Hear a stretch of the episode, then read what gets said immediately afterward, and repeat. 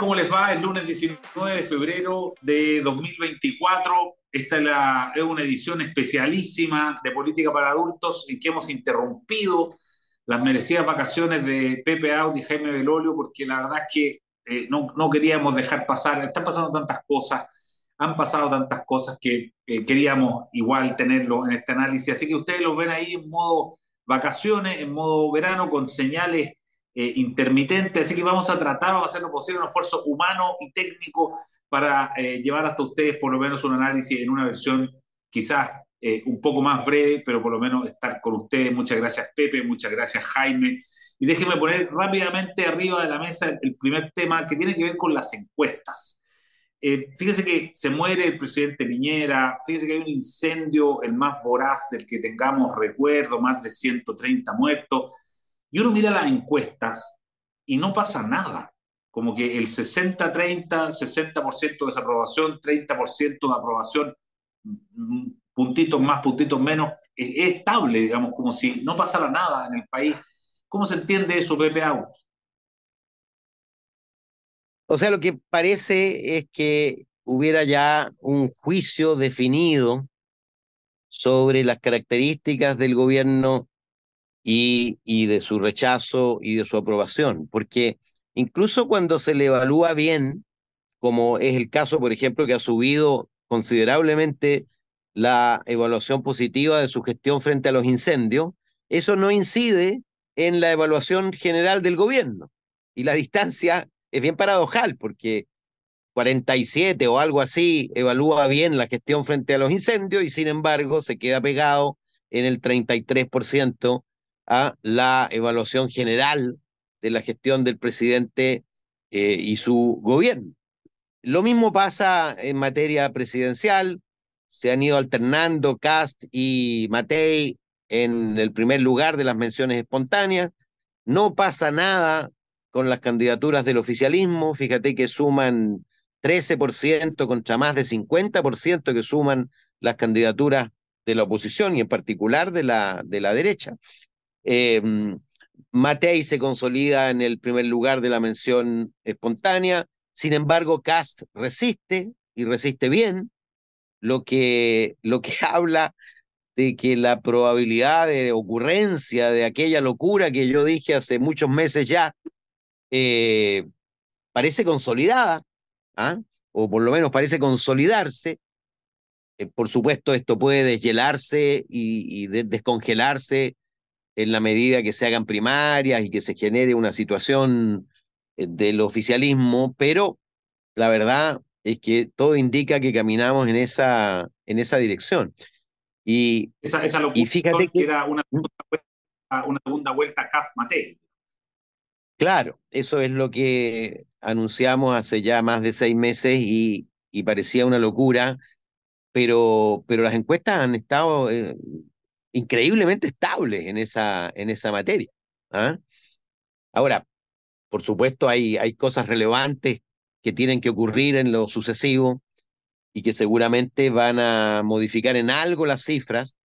las elecciones normalmente modifican las cifras, ¿ah? porque, mm, porque son como el, el, llamado arrebato, es decir, las tribus se agrupan ¿ah? Eh, cuando hay elecciones se toman decisiones. Sin embargo, eh, todo indica, fíjate, que eh, hay un escenario bastante consolidado. ¿ah? Ahora, parece bien raro que en este contexto se llame a, a, una sola coalición, ¿ah? porque en realidad las dos coaliciones mayoritarias puestas en la escena hoy día son Chile Vamos y republicano. ¿ah? Entonces, eh, y no hay adversario prácticamente. ¿ah? O sea, piensa tú que Bachelet, Vallejo, Toá eh, suman, y, Jadwe suman 12, 13% de la mención espontánea. O sea, contra más de 50% que suman Matei, Cast, eh, Carter, em, Creo que hasta Belolio aparece por ahí. ¿ah? Eh, hasta Rubilar aparece. ¿ah? En fin. Eh, porque claro, la, mm, la evaluación que se hizo después de la trágica muerte de Sebastián Piñera, la evaluación comparativa del gobierno vigente y del gobierno precedente es brutal. O sea, eh, en, en algunos ítems triplica la evaluación positiva del precedente respecto del actual y en el peor de los casos dobla. Entonces, eh, el escenario se, se organiza y empieza a estructurarse más bien en torno a una, a una competencia de las derechas. ¿ah? Y, y me, me, parece eh, raro que eh, se llame justamente a simplificar las derechas en una sola, eh, salvo que sea una decisión táctica para que el costo, entre comillas, de, de competir lo cargue José Antonio Cast, ah, porque, porque todo indica que él necesita competir. ¿ah? Y, y, y, por lo, y, además no le convendría, digamos, ir a una primaria y perderla contra Matei, aunque eh, ese nos da un escenario definido, ¿ah? porque, porque acá es donde mejor le va es en el electorado de derecha. De hecho, la pregunta por la, por, por la herencia de, política de Sebastián Piñera está muy cerca de Matei en el electorado de derecha y sin embargo en el electorado general Matei lo dobla, es decir, el doble de personas cree que ella es la heredera de Piñera y no José Antonio Cast. En cambio, en el electorado de derecha, en ese 20% que se define de derecha, eh, están muy cerca ambos y por lo tanto el escenario de una primaria es mejor. Sin embargo, él necesita, él está en una estrategia de crecimiento y por lo tanto, si quiere tener una bancada parlamentaria más grande en el próximo periodo legislativo, obviamente tiene que competir y yo creo que es lo que va a hacer. Está bueno. Jaime, eh, varias cosas. Yo déjame ir al tiro a, la pregunta que, te quería hacer y que de alguna manera Pepe ya entra allí, digamos, en este tema de, esta gran coalición. ¿no? Este fin de semana vimos en la prensa cómo distintas voces, Marcela Cubillo, Gerardo Varela, plantean que aquí la solución, y ya lo decía el, propio presidente Piñera, digamos, eh, esta gran coalición de amarillo a republicano eh, y, esta estrategia, digamos, de, ir unidos en las tres elecciones que vienen, municipales, parlamentarias y presidencial. ¿Cómo lo ves tú todo este cuadro, Jaime? A ver, eh, hay, una cuestión cultural dentro de la derecha que se repite mucho cuando se van acercando las elecciones, que, es, es el típica persona que uno se acerca y dice, pero ¿por qué no actúan unidos? ¿Pero por qué no están todos juntos? ¿Por qué van unos por un lado y después van otros por otro lado? Eh, y, claro, cuesta como explicar bien que estar en una misma posición significa que igual pueden haber distintas identidades y que puede además estar en desacuerdo en algunas cosas. O sea, estar en una coalición, ir unidos, no significa ser unánimes en todas las cosas que están ocurriendo, como si fuera una única ánima, como dice la propia palabra.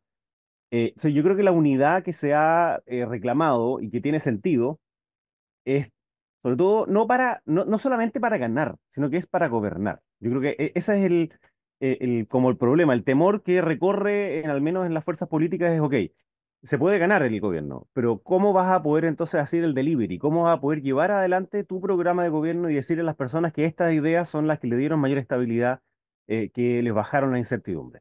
Y está claro que en los últimos gobiernos, que han sido de minorías en el Parlamento, eso ha sido muy complejo.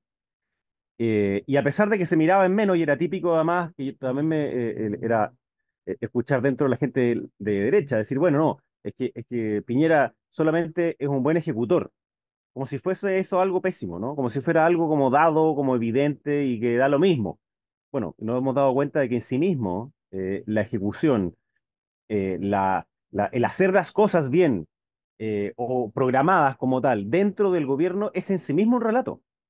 Y lo es porque para Piñera esas cosas no tenían que ser bien hechas o bien ejecutadas como por gustito personal. No, era porque estaban al servicio de las personas. Entonces, cuando se ve esta comparación, como dice Pepe, frente a la gestión del actual gobierno y que es tan brutal, bueno, ahora se da cuenta de que hay un relato en sí mismo en el gestionar para las personas, en el gestionar el Estado para las personas. Eh, pero, pero es verdad que la gestión implica que ya estás en el gobierno.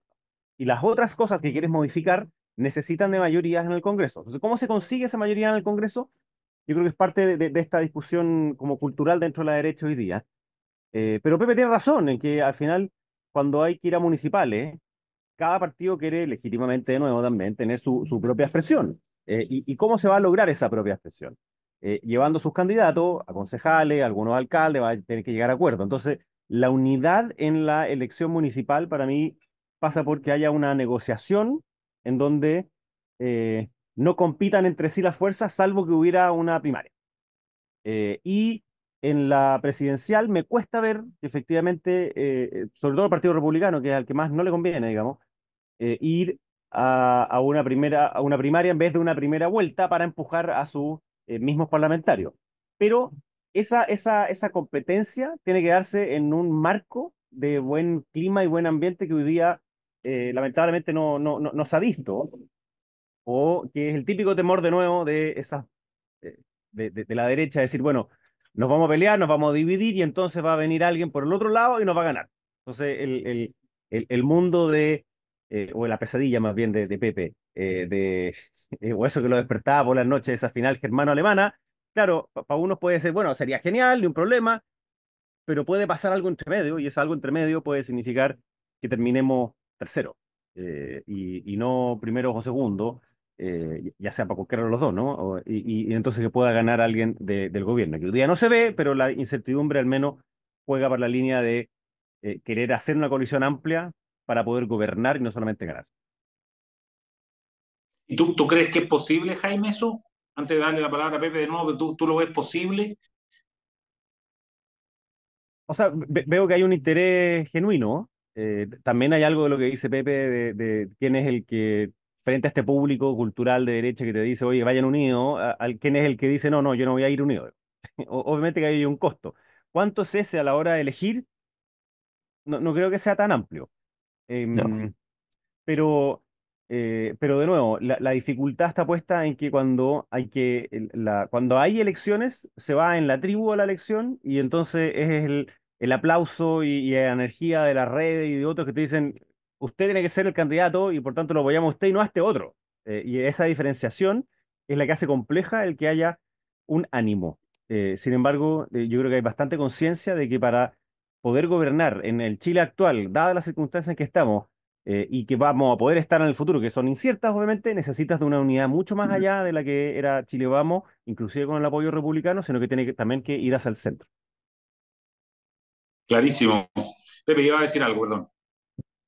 Sí, o sea, eh, yo, yo insisto, em, aquí lo que va a haber, a mi juicio, si uno echa a correr la bola de cristal, es una competencia muy intensa en las listas de concejales, seguramente una lista de concejal de Chile Vamos, eh, cosa que no ha habido ¿ah? hace mucho rato, porque ha habido listas de RN, de la UDI, de Evópoli por separado, del PRI incluso. Pero ahora yo imagino va a haber una lista de concejales de Chile Vamos y va a haber otra lista de concejales de republicanos así como va a haber seguramente una lista del socialismo democrático y otra probablemente del Frente Amplio junto al PC o no junto al PC. Eh, esa es una decisión que tienen que tomar. Y, y va a haber un pacto por omisión en alcaldes. Y digo pacto por omisión y no lista, porque yo no veo al Partido Republicano dejando de competir de competirle a Chile Vamos en los territorios donde no hay riesgo de que gane el oficialismo. El Triángulo de las Bermudas, es decir, las Condes, Vitacura, Lo Barnechea, Zapallar, etcétera, etcétera, etcétera. ¿ah? Es decir, las, las comunas donde la competencia está entre eh, Chile Vamos y republicanos, porque hay una disputa legítima por la hegemonía en el campo opositor. Y, y esa no, ningún buen deseo la va a anular. Eh, la clave, creo yo, para, para la oposición es indudablemente eh, establecer un acuerdo racional que haga que eh, impida que gane la minoría. Es decir, que no compitan allí donde el oficialismo puede meterse siendo minoría, pero como no hay segunda vuelta en las elecciones de alcaldes, porque la derecha nunca lo quiso, eh, se elija un alcalde de minoría. Y luego las parlamentarias y presidenciales, yo estoy completamente seguro, va a haber eh, José Antonio Cast en la papeleta y me imagino que va a haber una candidatura o salida de las primarias o, sin primarias con unanimidad previa. Eh, y si, si es unánime, obviamente va a ser Evelyn Matei. Em, no sé si Renovación Nacional em, capitulará, digamos, sin ir a una primaria. ¿ah? Va a haber ahí una tensión. Em, creo que creo que es conveniente para la derecha eh, la unanimidad detrás de la candidatura que se ha instalado de manera ciudadana y muy obvia, y que la gracia que tiene en realidad Evelyn Matei hoy día, eh, y por eso que no, no, no creo que el escenario ideal sea una primaria con Cast, es que eh, se ha convertido en una candidatura con mucha transversalidad. ¿ah? Esa es la fuerza, en realidad. En el electorado de derecha empata o pierde o gana por muy poco a Cast. Pero en el electorado de centro, en el electorado independiente, eh, le gana por lejos. ¿ah? Y esa es su fuerza. Y esa fuerza obviamente se pierde cuando tú eh, desdibujas tu proyecto en aras de la unidad. Eh, entonces hay que saber combinar diferencia con unidad. Hay momentos en que la unidad es imprescindible, cuando tú compites por un cargo unipersonal sin segunda vuelta. Incluso en gobernadores, en algunos lugares, pueden competir. Pueden competir y, y luego hay segunda vuelta porque el riesgo de que el candidato oficialista llegue a 40 en muchas regiones es bajo, en otras puede ser más alto y por lo tanto la, la clave es que hagan una negociación inteligente y que no dediquen la elección municipal a resolver la competencia entre Cast y Matei. O sea, esa es la cuestión clave, creo yo, eh, que podría llegar a alterar el escenario si es que se dedican a intentar resolver vía municipal y regional la competencia presidencial que viene, porque a ambos candidaturas les conviene que le vaya bien a la oposición en su conjunto. ¿Me entiendes? Y, y si se ah. dedican a competir, bueno, le puede ir mal a la oposición en su conjunto y por lo tanto ambos son perjudicados. Por supuesto. Y, los minutos finales. Sí. Y en el fondo lo que pasa es que depende también por, por cuáles son los temas que compites. Eh, o sea, si la temática a competir es, es, como politiquera, eh, va a salir mal eso. Si la temática a competir es eh, de nuevo, por gestión, por seguridad, eh, por creación de trabajo, por productividad, es distinta. Eh, entonces, si lo que las personas van a interpretar de esa disputa dentro de la oposición hoy día es que es de quién, quién aparece primero en la foto, quién gana el que vive, quién gana la cuñita, es un desastre. pero para que sea de lo otro, requiere, como dice Pepe, de cierto como ánimo societatis, ¿no? requiere de cierta eh, de haber discutido previamente que eh, van a haber límites, porque ya sabemos que en, en, la época electoral eh, esos límites empiezan a correrse. y, y, ese acuerdo yo creo que sí es necesario y que sí daría una, una amplia coalición el, el, que no, no tengan que ser exactamente lo mismo, no, no son una copia del otro, pero sí que va a ser un, un partido bien jugado, digamos, o sea, en donde no, no, no, no se van a agarrar la pelea sino que o, no, no, va a ser a combo, sino que va a ser con un roce típico de un partido de fútbol, pero no, no, no es a, a, lo maletero. Y, y, lo otro diría que es como que estamos en un escenario en donde no se mueven las encuestas, donde los candidatos que van primero son, eh, son Evelyn Matei y, y Cast, y no, no hay, comillas, competencia todavía. Se pareciera como que si todo sigue igual, sería fantástico, pero, pero obviamente que resuena para muchos nosotros que eso es muy bueno para ser verdad y por tanto algo más tiene que pasar entre medio y como algo más tiene que pasar entre medio, ¿cuáles son los seguros que compras? Y uno de ellos tiene que ver con este llamado a una coalición amplia. Y eso, eh, Jaime, para terminar, última pregunta, lo, lo, del senador Sandón ayer, diciendo, llamando a no sacralizar al, al presidente Piñera, eh, ¿estaría fuera de, de esos márgenes, digamos, de, o, o tú no lo, dramatizas tanto?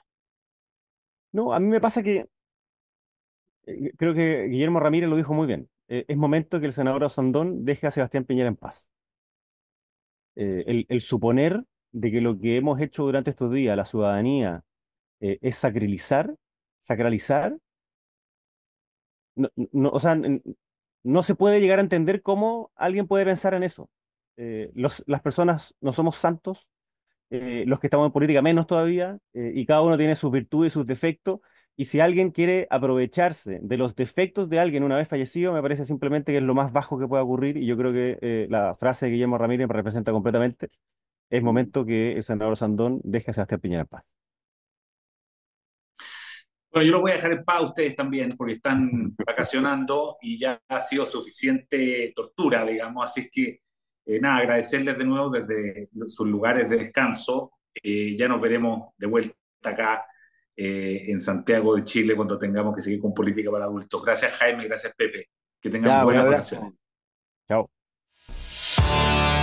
El libero, la realidad como no la habías visto.